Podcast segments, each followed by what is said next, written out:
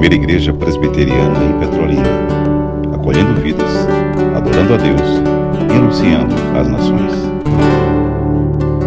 Que o triuno e majestoso Deus prossiga sendo amado, obedecido e glorificado hoje e sempre. Nós vamos aproveitar o tempo da pastoral e já somar com o que vamos fazer hoje. Hoje vai ser uma pastoral bem amplificada. Então, Wanda e as professoras que vão lecionar já podem sair, os demais permaneçam já aqui. Queremos terminar hoje no máximo 11h10, pois temos ainda após a nossa EBD, nós temos uma reunião aí com alguns irmãos e irmãs que passarão por uma sabatina para serem arrolados hoje para serem publicamente hoje recepcionados. Então, segura um pouquinho aí, tá com aquela vontade de bater aquele papo sobre aquele assunto com tua irmã, deixa para depois. Você vai ter tempo. Sabe o que estamos fazendo? Isso é ordem eclesiástica.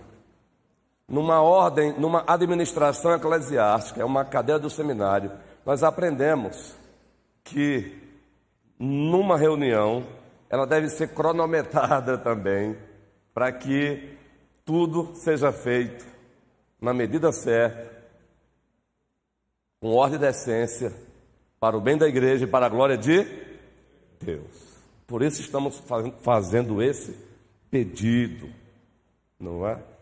Esse pedido carinhoso, pastoral, que o mesmo aconteça nos cultos pactuais.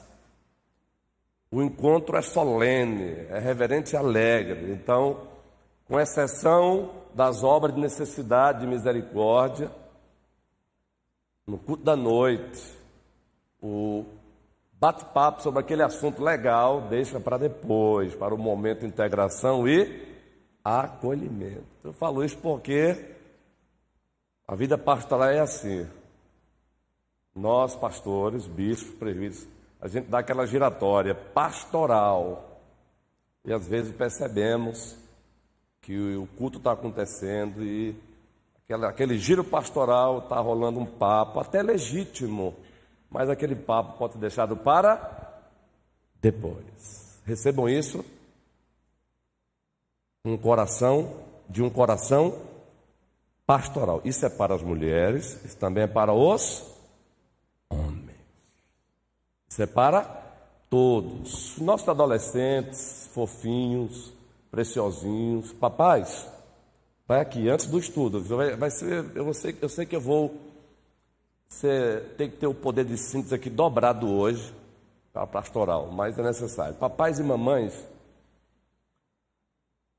não tolham a liberdade dos seus adolescentes, mas procure orientá-los que a hora que começa a escola bíblica, eles devem estar na nave. E aí é de responsabilidade dos papais e das mamães. Eles precisam de nós mesmos, não adianta.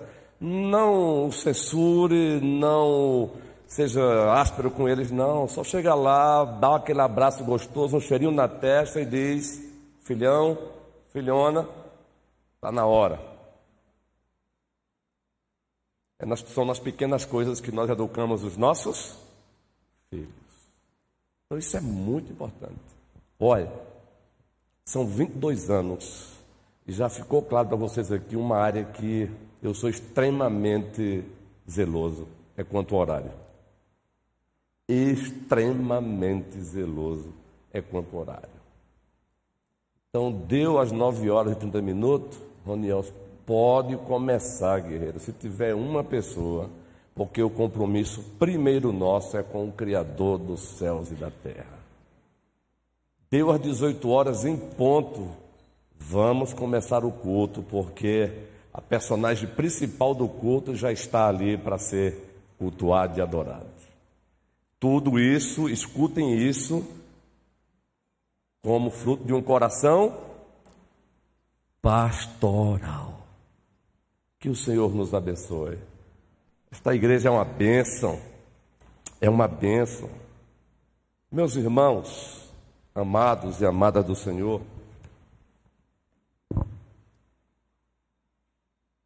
nós vamos, nós estamos já num processo de eleição para o executivo, para o legislativo e, é claro, ainda que indiretamente, para o judiciário. Pois quem ganha para o executivo, quem ganha para o legislativo, eles acabam, eles acabam tendo que nomear ou homologar aqueles que são indicados para o executivo, muito especialmente o Supremo Tribunal Federal, não é? E outros mais. Então, como ministro do Evangelho do Senhor Jesus Cristo, eu tenho uma responsabilidade de hoje fazer uma orientação pastoral, bíblica e reformada para a igreja. Interessante que não pedimos, não sabia, eu não conhecia esse cântico lindo, e, e o Ministério de Cantos cantou aqui um cântico bem apropriado, não é? Parece até que havíamos conversado sobre isso. Eu confesso que eu fiquei cantando algumas partes e outras não, porque eu não conhecia ainda. Mas aí você vai aprendendo, vai aprendendo, não é? Eu acho que novo para muita gente aqui, não é? Música nova, linda, viu? Essa música é uma oração. Você canta e ora duas vezes. Já dizia Santo Agostinho: cantar é orar duas vezes. É uma oração pela nação. Coisa linda. E a Elaine aproveitou e fez também aquela oração orando pela nossa nação. Então vamos lá para a nossa pastoral amplificada subscrevendo tudo o que já foi dito aqui nos avisos, com o nosso apoio em gênero, número e grau. Vamos agora para a orientação pastoral, a igreja, seus membros e a política. Isso aqui é tema para um trimestre da EBD. Isso aqui é tema para um livro, aqui é tema para um artigo. A igreja, seus membros e a política. Mas que o Senhor nos ajude com o poder de síntese porque eu quero tratar com esse tema apenas de uma estrutura pastoral. Espera aí, pastor. E se não fosse, se fosse numa outra estrutura, não seria pastoral? Também pastoral. Mas no sentido pastoral, porque não será possível elucidar, não será possível entrar profundamente nas nuances, nas facetas, nos detalhes da coisa. Então, por isso que vai ser nesse campo pastoral do poder que, que vai precisar muito do poder de síntese. Então, primeiro vamos para só aqui eu coloquei, sabe quantos textos? Não vamos lê-los agora. Olha, só vou citar agora. Segura aí, senão pastor. Vamos usar só dois agora. Salmo 24, 1 e 2. Salmo 97, 1 e 9. Salmo 99, 1 a 4. Isaías 40, 12 a 17. Daniel 2, 19 a 22. Romanos 13. 1 Pedro 2 e etc. Então não vai dar para citá-los todos. Então vamos para os principais. Salmo 24, os versículos 1 e 2. Como base para a nossa pastoral, a igreja, seus membros e a política. E eu quero pedir a compreensão dos senhores também, vamos deixar, se tiver alguma pergunta, só para o término, porque também não dá, né, Diácono Nelson? Se alguém for falar, aí a pastoral vai para. Não vai ter tempo suficiente. Salmo 24, a igreja toda, por favor, Ouçamos, ouçamos a voz de Deus. O que é que ele diz nesse texto aí? Está projetado. Ao Senhor, tudo o que nele, o mundo, fundou a ele sobre os mares e sobre as correntes, a, a quem pertence a terra? Ao Senhor pertence a terra. Ele é o proprietário voluntário, absoluto e eterno. O mundo e os que nele habitam. Nós vamos encontrar nos Salmos o que nós chamamos em hermenêutica de paralelismos. A mesma verdade ela é repetida com frequência no mesmo salmo para que o povo entenda. Vejam, do Senhor é a terra. Ele poderia parar aí, não é? Mas ele diz o quê? O mundo e os que nele habitam paralelismo enfático, ele está dando ênfase. Agora vamos para é, Romanos 13, do 1 ao 7. Romanos 13, carta de Deus aos Romanos, capítulo 13, versículo do 1 ao 7. Toda a igreja, eu vou ler e vamos acompanhando aí. Todo homem esteja sujeito às autoridades superiores. Porque não há autoridade que não proceda, porque não há autoridade que não proceda de Deus. Não confunda a autoridade com o comportamento dela. Tá bom? Algumas pessoas têm dificuldade com esse texto porque elas confundem a autoridade constituída com o comportamento dela. Porque o comportamento dela muitas vezes será um comportamento reprovado e temos que reprovar mesmo. Mas a autoridade dela continua. Porque não há autoridade que não proceda de Deus. E as autoridades que existem foram por Ele constituídas. Entenda aí, liderança em todas as instâncias, por Ele constituído. De modo que aquele que se opõe à autoridade resiste à ordenação, isso é muito forte. Também não confunda o resistir à autoridade com reprovar o seu comportamento. Reprovar o comportamento é bíblico, é dever de todos. Resistir à autoridade é você agora dizer: não, você não é mais, você não é mais presidente, não estou nem aí para você e tal. Isso é resistir à autoridade. Mas reprovar o comportamento, o Senhor aprova. E os que resistem entrarão sobre si mesmos. A igreja precisa cuidado, viu? Tenho, tenho, tenho visto né, pastores aí desrespeitando autoridades com palavras, precisamos tomar cuidado. Discordamos do comportamento deles, Precisamos reprovar, precisamos denunciar, mas sem desrespeitar a autoridade. Porque os magistrados não são para temor. Aí, se fosse pregar para os magistrados, seria uma boa, hein? Quando se faz o bem. E sim, quando se faz o mal. Queres tu não temer a autoridade? Faz o bem e terás louvor dela. Ah, pastor, só que estamos vivendo numa época quando as autoridades estão inocentando o culpado e culpando, e culpando o inocente. Aí é o comportamento dela. Existe fórum para a gente confrontá-la. Muito especialmente a igreja que é independente. Muito especialmente a igreja que está acima das ideologias, está acima dos conceitos de direita e de esquerda. Ela tem que ter independência para usar a sua dimensão profética para chamar ao arrependimento quem quer que seja. Mas o texto prossegue. Pois é, observe, gente. Entretanto, se fizeres o mal, teme. Porque não é sem motivo que ela traz a espada. Pois é ministro de quem? De Deus. Vingador.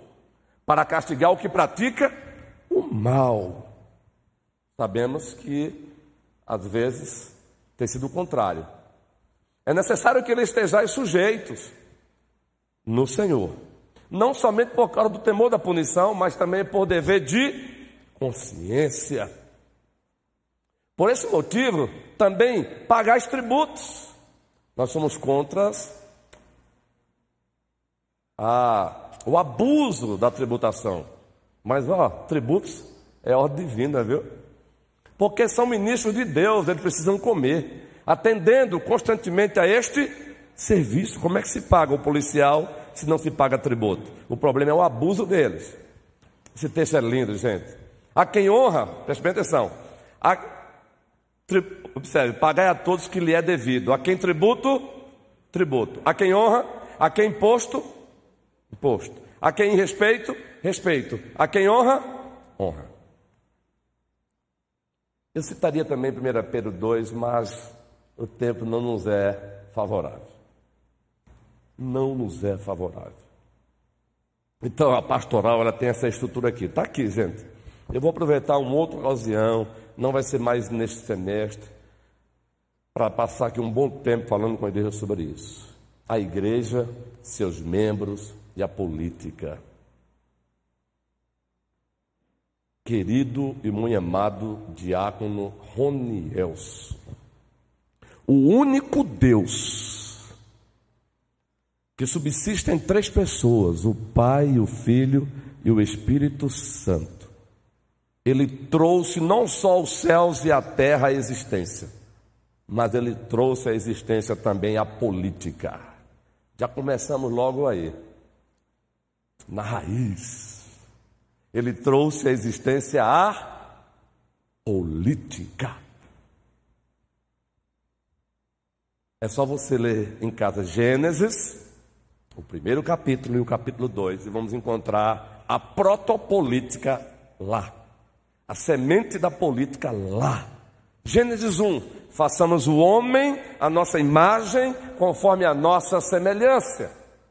Tenha ele governo, Deus seja louvado. Então, muito cuidado, crente, muito cuidado com os equivocados, seja do lado de lá, seja do lado de cá. Gênesis 2. Primeiro ato político, contrato social. Não é bom que o homem esteja só. Far-lhe-ei uma auxiliadora indônia. Colocou, anestesiou Deus, a primeira anestesia. Foi o próprio Deus que fez. O primeiro anestesista colocou Deus um pesado sono sobre Adão. Da sua costela tirou e fez a mulher. Lhe entregou. E agora vem o poema nos originais do hebraico, os hebraístas dizem que lá é um poema.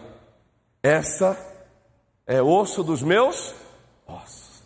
Carne será chamada porque do varão quem fez ela para ser auxiliador? Isso é um ato político.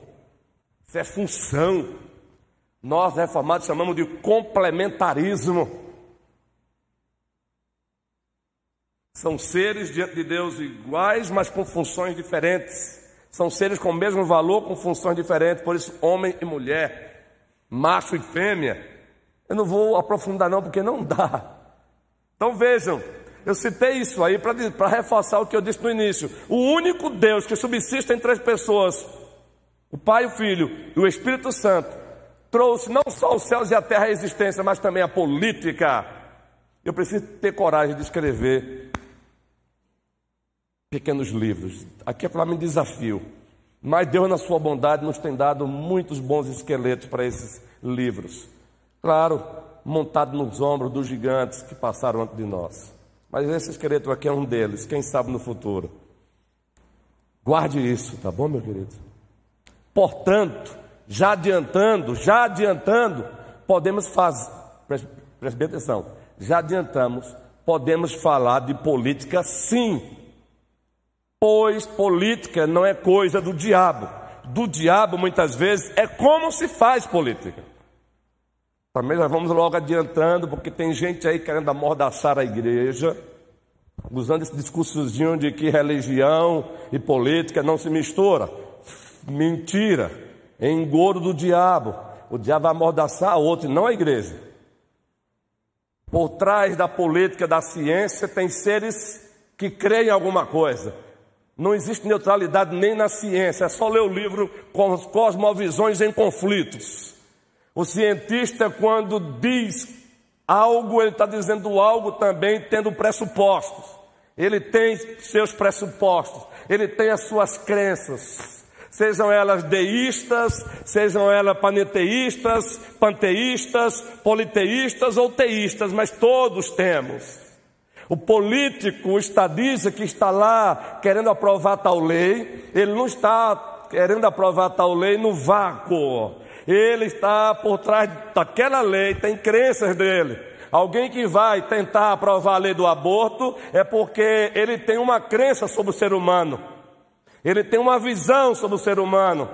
E é a partir daquela visão que ele tem do ser humano que ele vai lá agora dizer que eu quero que essa lei seja aprovada, liberação do aborto ou contra o aborto.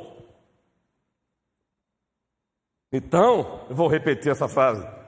Portanto, já adiantando, podemos falar de política sim, pois política não é coisa do diabo. Do diabo muitas vezes é como se faz política. Aí sim a história muda. Do diabo muitas vezes é como se faz. Não é o que é política, mas o como se faz. Aí sim, muitas vezes é do diabo. E aí, onde, numa linguagem bem técnica, nós falamos da política normativa, e poucos querem discutir política normativa, porque às vezes nem se interessam, ficamos apenas com a política descritiva, o que está sendo feito, ou como. Devemos nos preocupar com as duas coisas. Porque sem a política normativa, que é a conceituação, à procura de uma política que seja razoavelmente boa, só com ela podemos avaliar o que está sendo feito, a política descritiva. Então podemos falar de política sim. Agora, preste bem atenção. Nesse aspecto, eu quero logo te ajudar. Na tua mente, o conceito política é o conceito partidário. A igreja do Senhor, ela é a partidária. Mas ela não é a política. A sua membresia tem o direito de ser partidária. Estamos numa democracia, num Estado democrático de direito.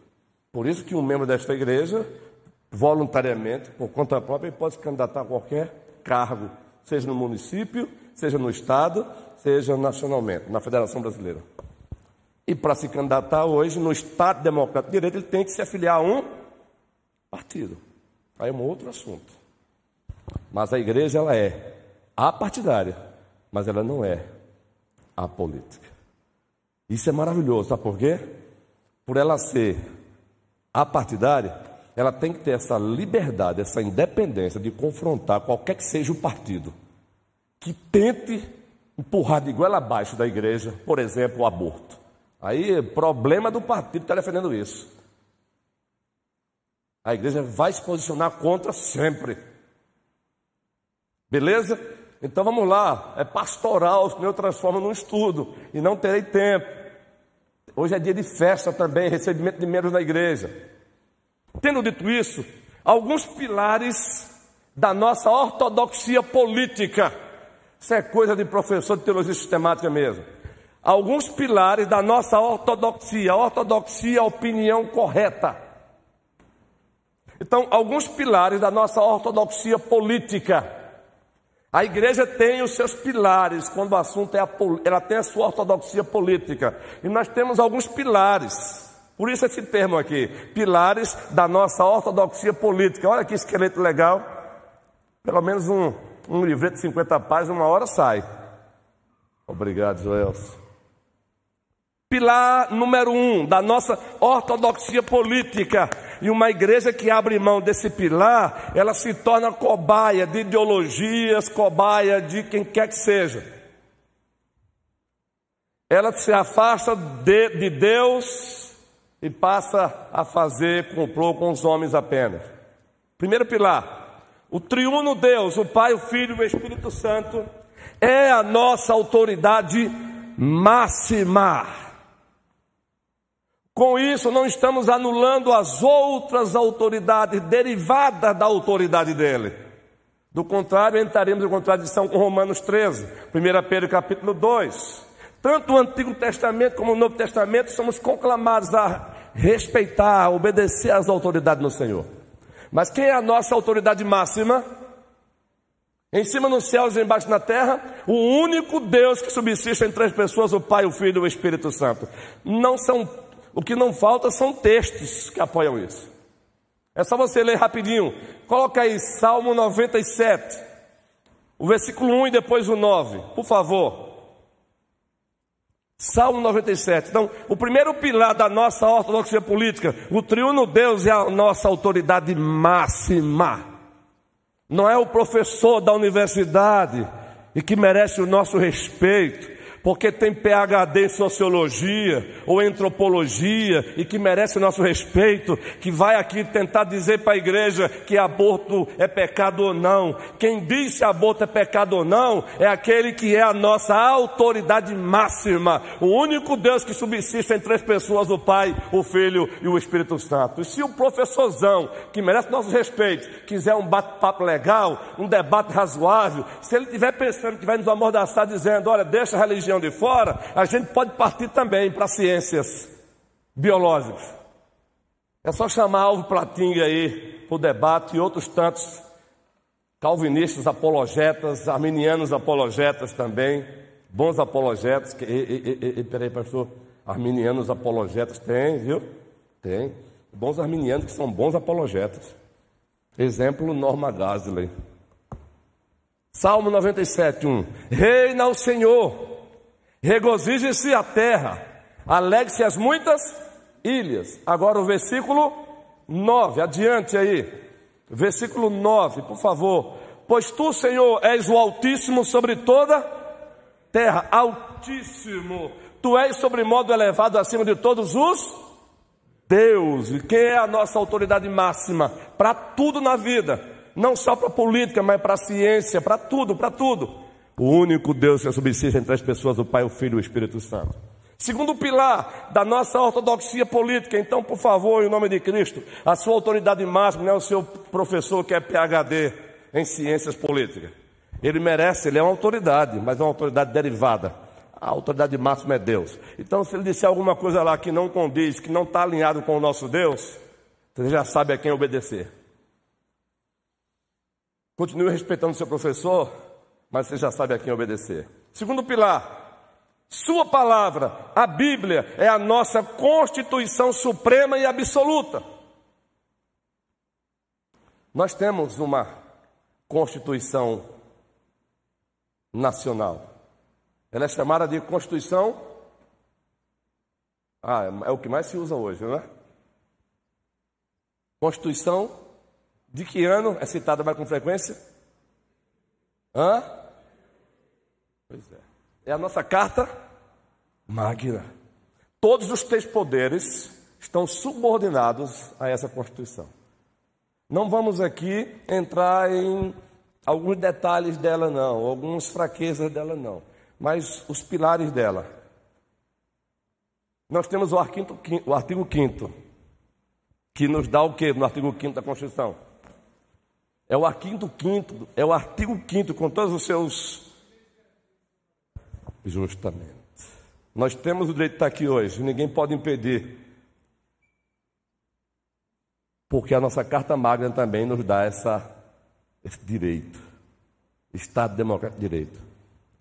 Agora, se porventura, por razões não legítimas, um governante tentar nos impedir, ele vai levar todo mundo, vai mandar 20 carros, 30 camburões para levar presa. Porque nesse caso aí importa obedecer a Deus. Beleza?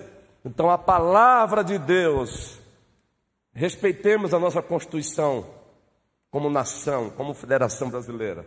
Ó, eu tenho procurado lê-la, viu? O pastor hoje, olha, um pastor hoje, para proteger o rebanho de Cristo e lutar contra as obras do mal, ele tem que estar bem afiado hoje, meu amigo.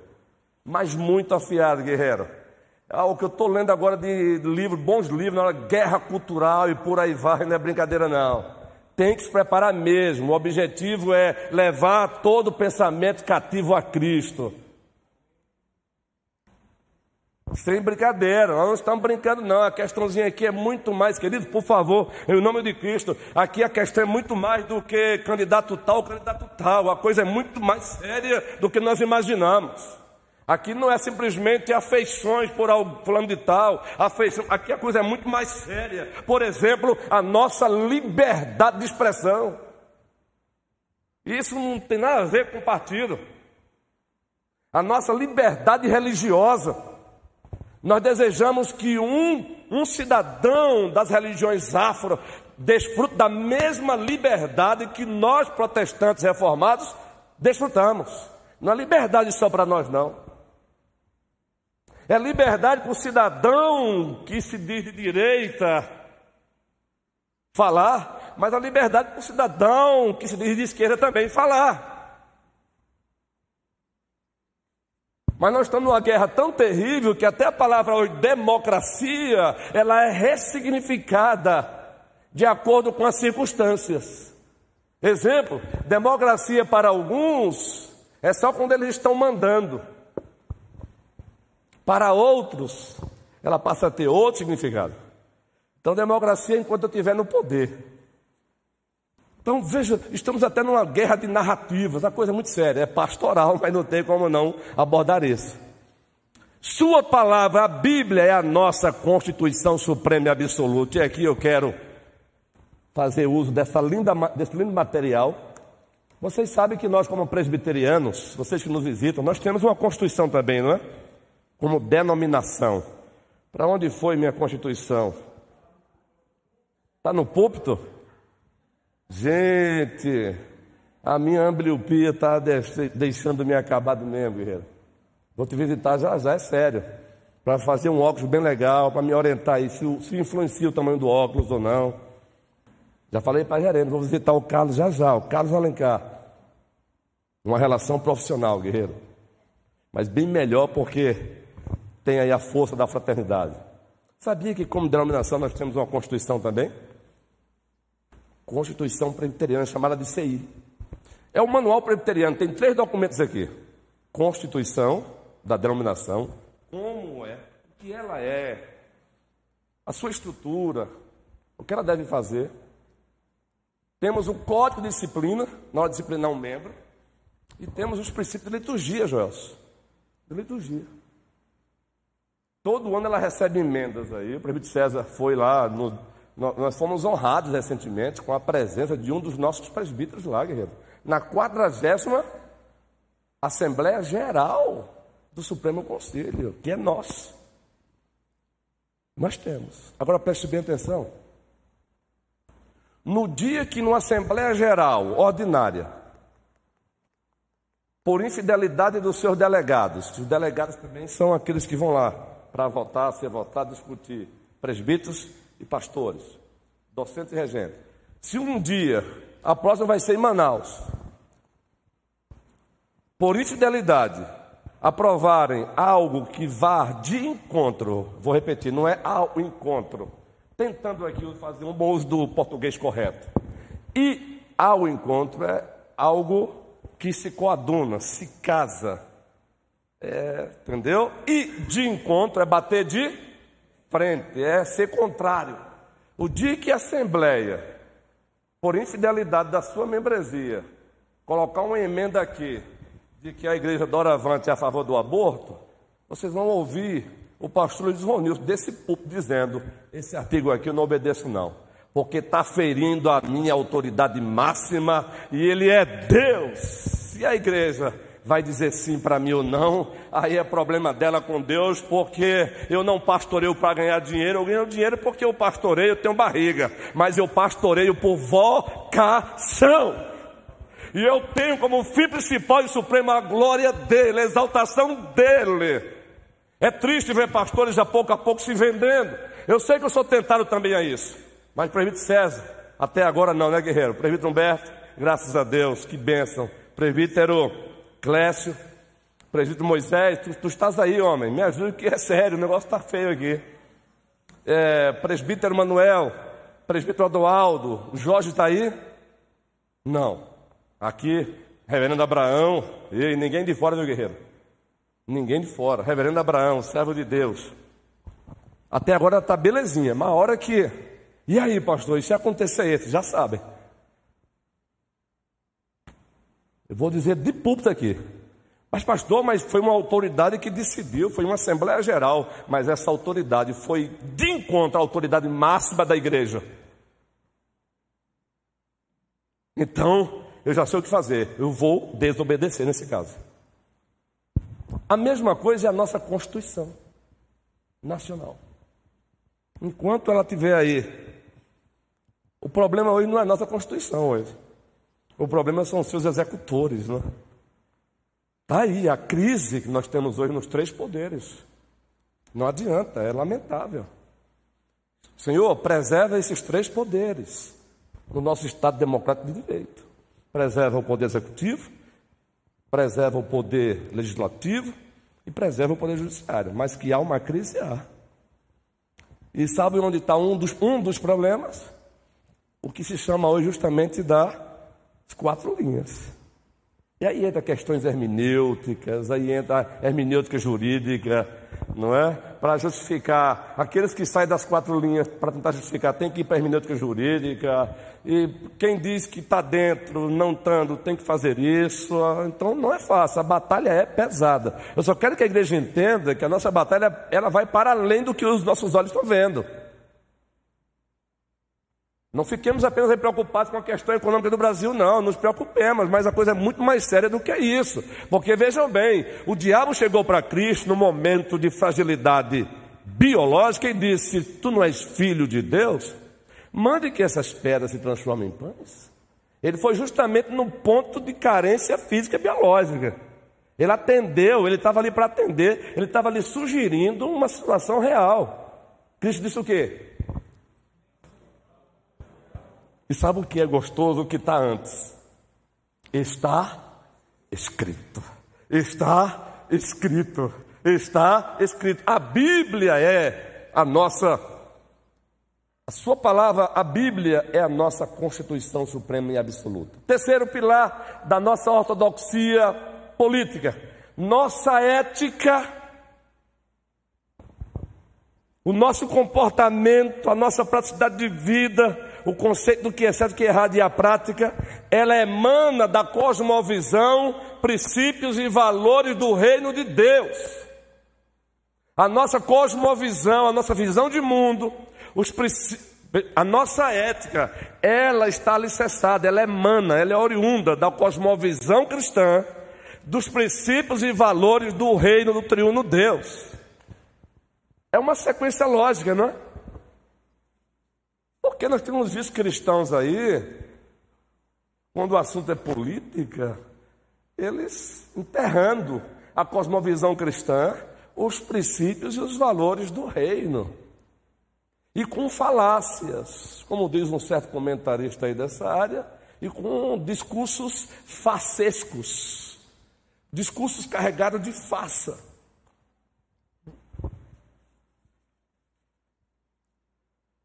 Eu não sei vocês, mas eu tenho. As minhas interioridades têm ficado assim, estremecidas, assim, com a situação do mundo, não só do Brasil, não. O Senhor tem misericórdia de nós. Agora, ao mesmo tempo, consolado. Porque o Senhor disse que Ele já orientou o que aconteceria com a aproximação da volta dele.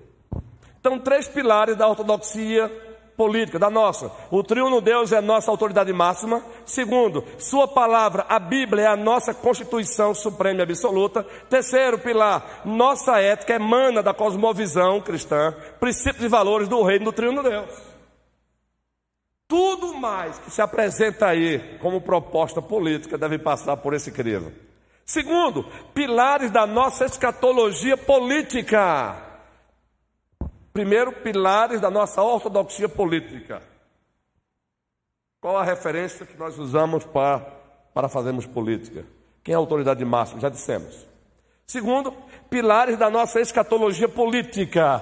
Toda política propõe um fim proveitoso, ou pelo menos tenta propor um fim proveitoso para o mundo. Pode observar. Todas as ideologias tentam fazer isso. Como, por exemplo, observe, estou aqui adiantando, o liberalismo político tenta fazer isso, o conservadorismo tenta fazer isso, o nacionalismo tenta fazer isso, a democracia tenta fazer isso, o socialismo tenta fazer isso, o comunismo tenta fazer isso, o marxismo com o clássico e o, e o progressista tenta fazer isso, o nazismo tentou fazer isso e o fascismo também tentou fazer isso. E aqui, tirando todas essas ideologias da guerra de linguagem, tirando elas das, da, da, da, dos revólveres, dos, dos, dos rifles que são usados hoje, porque hoje virou xingamento. Então, quando alguém hoje não tem mais argumento para debater com você, a única coisa que ele sabe fazer é usar uma nomenclatura dessa e dizer você é isso. Acabou o argumento. Ah, é só ver aí o que está acontecendo aí no cenário dos debates agora, né? Sinceramente, com todo respeito, viu? Com todo respeito. O nosso debate político brasileiro é pobre. Existem raras exceções, mas é pobre. É pobre. Eu fico impressionado com alguns candidatos, gente. Isso revela um reflexo do Brasil. Gente, de coração, eu não vou pegar ele como. Não, não vou nem citar, não, porque não vai ser bom, não. Eu vou, eu vou, vou sair daqui. Deixa o, o, cidadãozinho lá na dele. Vou orar por ele. O bichinho. Um objeto de manipulação de alguém está aquele bichinho sendo hoje. Candidato a deputado estadual numa, numa região aí. Não vou nem falar sobre isso. Porque a gente sabe que tem gente ali por trás se aproveitando de uma família que ele teve aí, provisória no Brasil, e dizendo que ele pode ser candidato, mas na verdade quem vai governar é quem está por trás dele. Mas deixa o bichinho porque o problema do mundo não é ele não. Não é não. Pilares da nossa escatologia política. Preste bem atenção. Nós não vamos, nós não somos seres etéreos. Não vamos usar o que vou dizer aqui agora com desculpa de eu não vou me envolver. Não, não, não. Vamos nos envolver, mas com a consciência de que esses são os pilares da nossa escatologia política. Esses são os pilares do nosso fim. Qual o fim que nós já temos garantido? Então vamos lá. E com esses pilares da ortodoxia, da escatologia política, aí vamos avaliar as propostas que tentamos fazer. primeiro, Jesus Cristo, nosso Rei cósmico e absoluto, ele voltará. Esse é o primeiro pilar da nossa escatologia política. Avaliemos as promessas políticas, atentemos para elas, levemos a sério, usando um filtro nosso, mas não, não esqueçamos nós já temos uma escatologia política antes da fundação do mundo designada. Jesus Cristo voltará. E sabe qual é o fantástico de tudo? Ele vai fazer se dobrar diante dele. Lula, Bolsonaro, Biden, Donald Trump, Europa. Eu citei agora porque a questão é bíblica. Ele vai fazer se dobrar diante dele União Europeia, ele vai fazer se dobrar diante dele OTAN, ele vai fazer se dobrar diante dele presidente da Ucrânia, ele vai fazer se dobrar diante dele presidente da Rússia, todo joelho se dobrará e toda língua confessará que Jesus Cristo é o Senhor para a glória do Deus Pai. Eis aí o pilar da nossa escatologia política. Então, vamos avaliar as promessas do, dos políticos, mas tendo esse pilar em mente. Segundo pilar da nossa escatologia política: Jesus Cristo, nosso Rei cósmico absoluto, julgará com justiça perfeita tudo e todos. Mateus 24, Mateus 25, Atos 17, 31. Atos 17, 31. Deus estabeleceu um dia, onde julgará o mundo por meio de um varão que ele aprovou. Qual o nome dele? Jesus. Eu não consigo. É, é, esse é o pastor Nilson, é a minha personalidade. Um outro pastor que não tem essa mesma personalidade é homem de Deus, tanto quanto eu. Mas eu não consigo falar disso, não me empolgar. Porque eu vejo o Salmo 2, presbíteros, que narra ele com um cetro de ferro na mão regendo todas as nações. Aí quando eu olho o Supremo Tribunal Federal, a instituição, eu não estou aqui para avaliar algum dos atuais ministros. Quando eu olho a instituição, Supremo Tribunal Federal, e devo orar pelo Supremo Tribunal Federal, orar por aqueles que estão lá hoje como ministros. Mas quando eu saio da instituição e olho para uma autoridade individual que às vezes se acha o Deus, aí eu digo, Segura aí, mano. Segura aí, mano, porque eu vou te ver dobrado, ajoelhado diante do meu rei. Segura aí, mano. É isso que faz com que eu não, eu não trilhe expedientes mundanos para resolver o problema. Isso me faz. Terceiro lugar, Jesus Cristo, nosso Rei, cósmico e absoluto trará para nós um novo céu e uma nova terra onde habita a justiça. Qual é o anseio de todos? Justiça, agora justiça perfeita. Quem vai trazer isso? Ele. 2 Pedro 3. Nós aguardamos novos céus e nova terra onde habita a justiça. Quem vai trazer esse novo céu e essa nova terra onde habita a justiça? Jesus Cristo. Eita, como um cântico combinou, mais uma vez eu toco. Quarto lugar, o quarto pilar da nossa escatologia política. Esse novo céu e essa nova terra não terão fim. Ou não terá fim. Não vai se encerrar, vai ser para sempre não haverá mais eleição, seja no Brasil, seja na Argentina, seja na Bolívia, na Venezuela, América do Sul, América Central, América do Norte, seja até no Canadá, que é o país anglo. Isso. E também ele é franco. Um país formado por duas nações, Inglaterra e a França. É uma batalha lá falar de política. Mas todos vão se dobrar. Vejam, vai ter um fim tudo isso. E um fim perfeito para a igreja. E um fim perfeito para a igreja. A raiva contra a igreja só aumenta. O mundo está aumentando o ódio pela igreja. Não vou falar só do Brasil, não.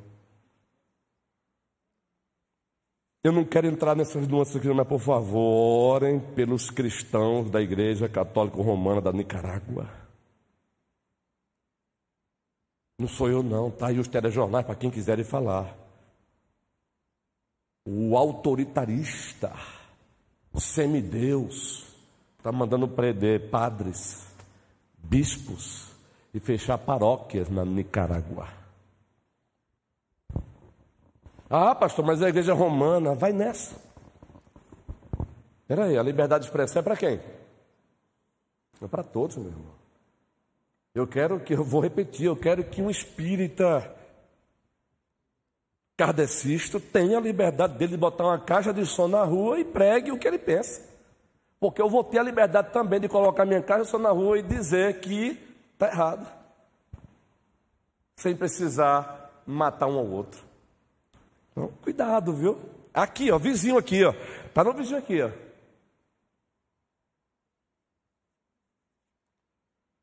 Vocês sabem o que é que os nossos irmãos cristãos na China hoje passam? Ah, domingo, às nove horas e trinta minutos, você chega aqui com a tua Bíblia na mão, o templo aberto, cantamos, cultuamos. Na China ele não pode ter nenhum aplicativo de Bíblia. Tem que ser real, meu irmão. Na China ele não tem nenhum aplicativo de Bíblia. Ai, pode estar bem claro aqui. O partido detesta Deus, detesta a religião, ele detesta Cristo. E se um dia ouvir um discurso contrário que estou dizendo aqui, é cavalo de Troia. Porque eles são mestres em sofismas. Pegar a mentira, embrulhar num, papel de presente bonitinho e passar como verdade. Cuidado. Terceiro, pastoral é essa apressada, mas é assim mesmo. Pilares do nosso tempo político entre o já e o ainda não. Pilares do nosso tempo político entre o já e o ainda não. Acontece que a escatologia política é o nosso consolo para hoje. Mas hoje estamos entre o já e o ainda não. E nesse já e ainda não, nós temos pilares para avaliar a política presente. Precisamos levar em conta a criação, a queda, a redenção, a consumação. Resumindo, Estreitando aqui os pilares, precisamos entender que para o tempo presente nós convivemos com uma política que ela é permeada pela queda, pela graça comum, pela graça salvadora. Então todos aqueles envolvidos, a humanidade envolvida com política hoje é uma humanidade pós-queda. Mas ainda bem que essa humanidade pós-queda, ela também usufrui ainda hoje da graça comum de Deus dando a ela capacidades, dando a ela um pouquinho de juízo ainda para fazer justiça civil. Mas temos a graça salvadora, e essa graça pode ser encontrada na igreja, propagada pela igreja, em Cristo, com Cristo, para a glória de Cristo. Então, esses são os pilares para avaliarmos o tempo presente da política, o nosso tempo presente da política, entre o já e o ainda não. Entre o já e o ainda não, nós temos as ideologias do século XX.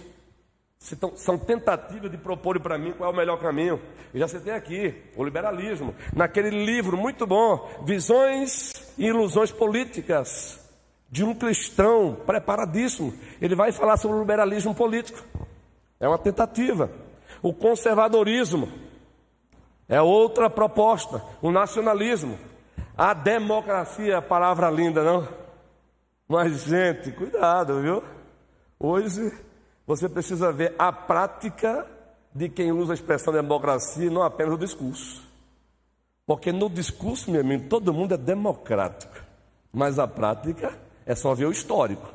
Socialismo, comunismo, marxismo, nazismo, fascismo. Essas são as propostas políticas nesse tempo político entre o já e o ainda não que a igreja vive.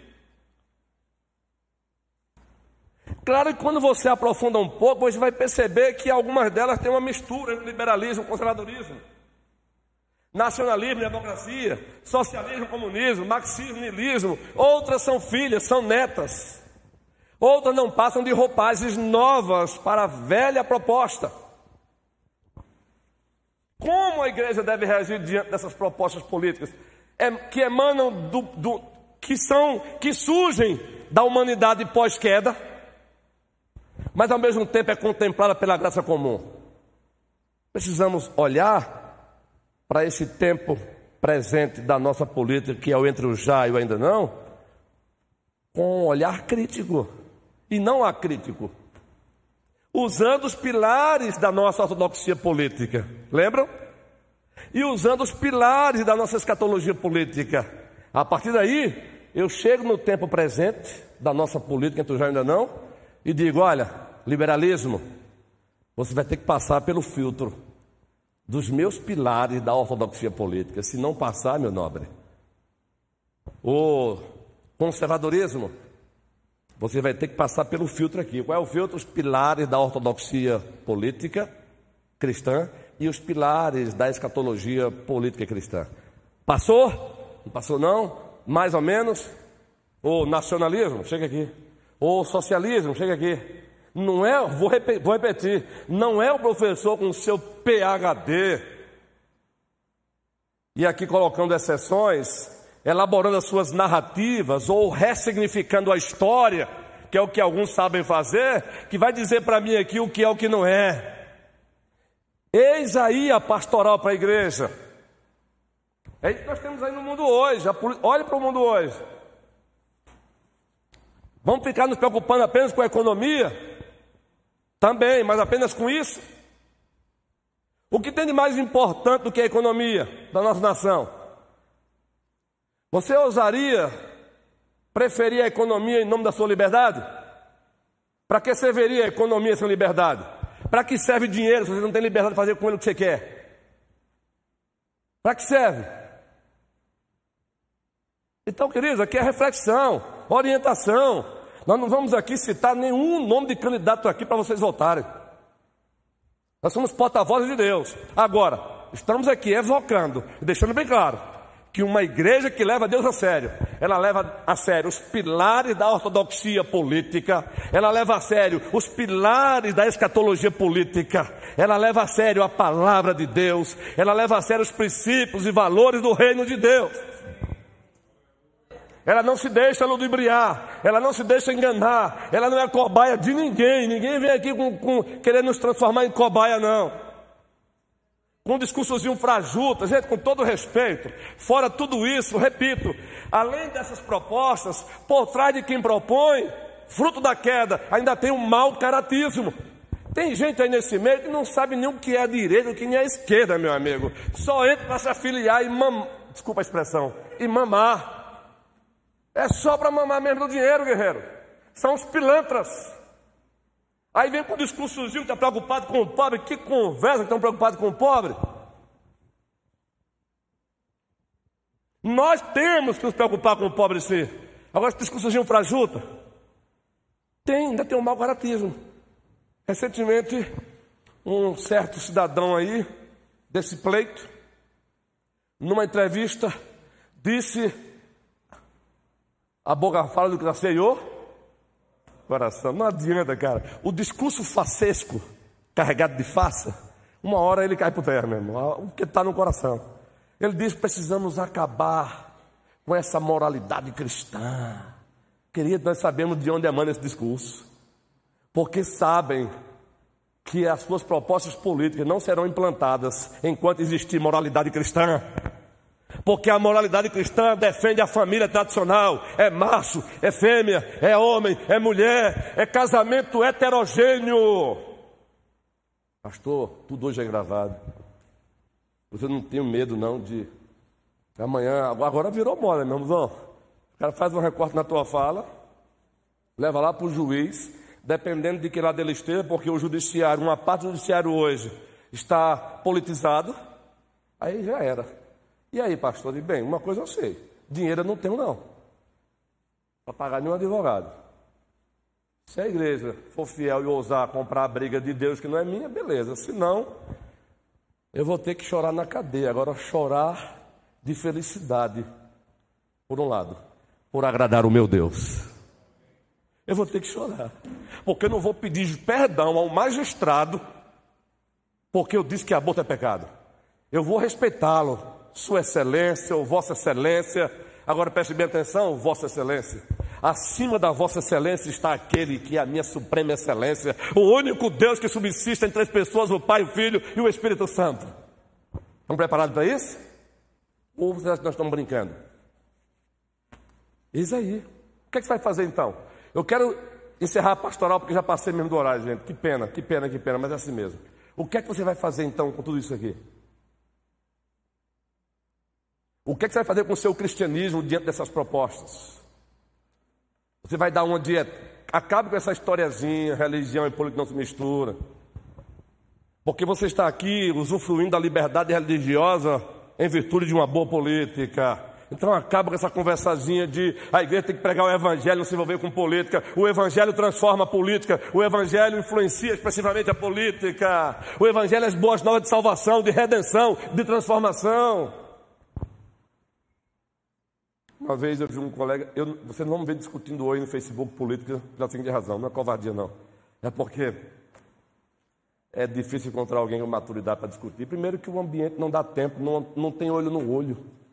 Pode pode prestar atenção, debate político em Facebook é só xingamento, uma boa parte deles, com raras exceções. Então não dá, meu irmão. Não dá. Agora isso não significa se acovardar, não. Não significa mesmo. Então, o que vamos fazer? Que o Senhor nos ajude. O nosso, a nossa Assembleia Geral do Supremo Conselho estabeleceu aí uma orientação, dando a liberdade do membro da igreja ser partidário, mas nunca a igreja. É pouco dissemos aqui. A igreja ela é a partidária, mas ela não é a política. A sua membresia desfruta desse Estado democrático de direito.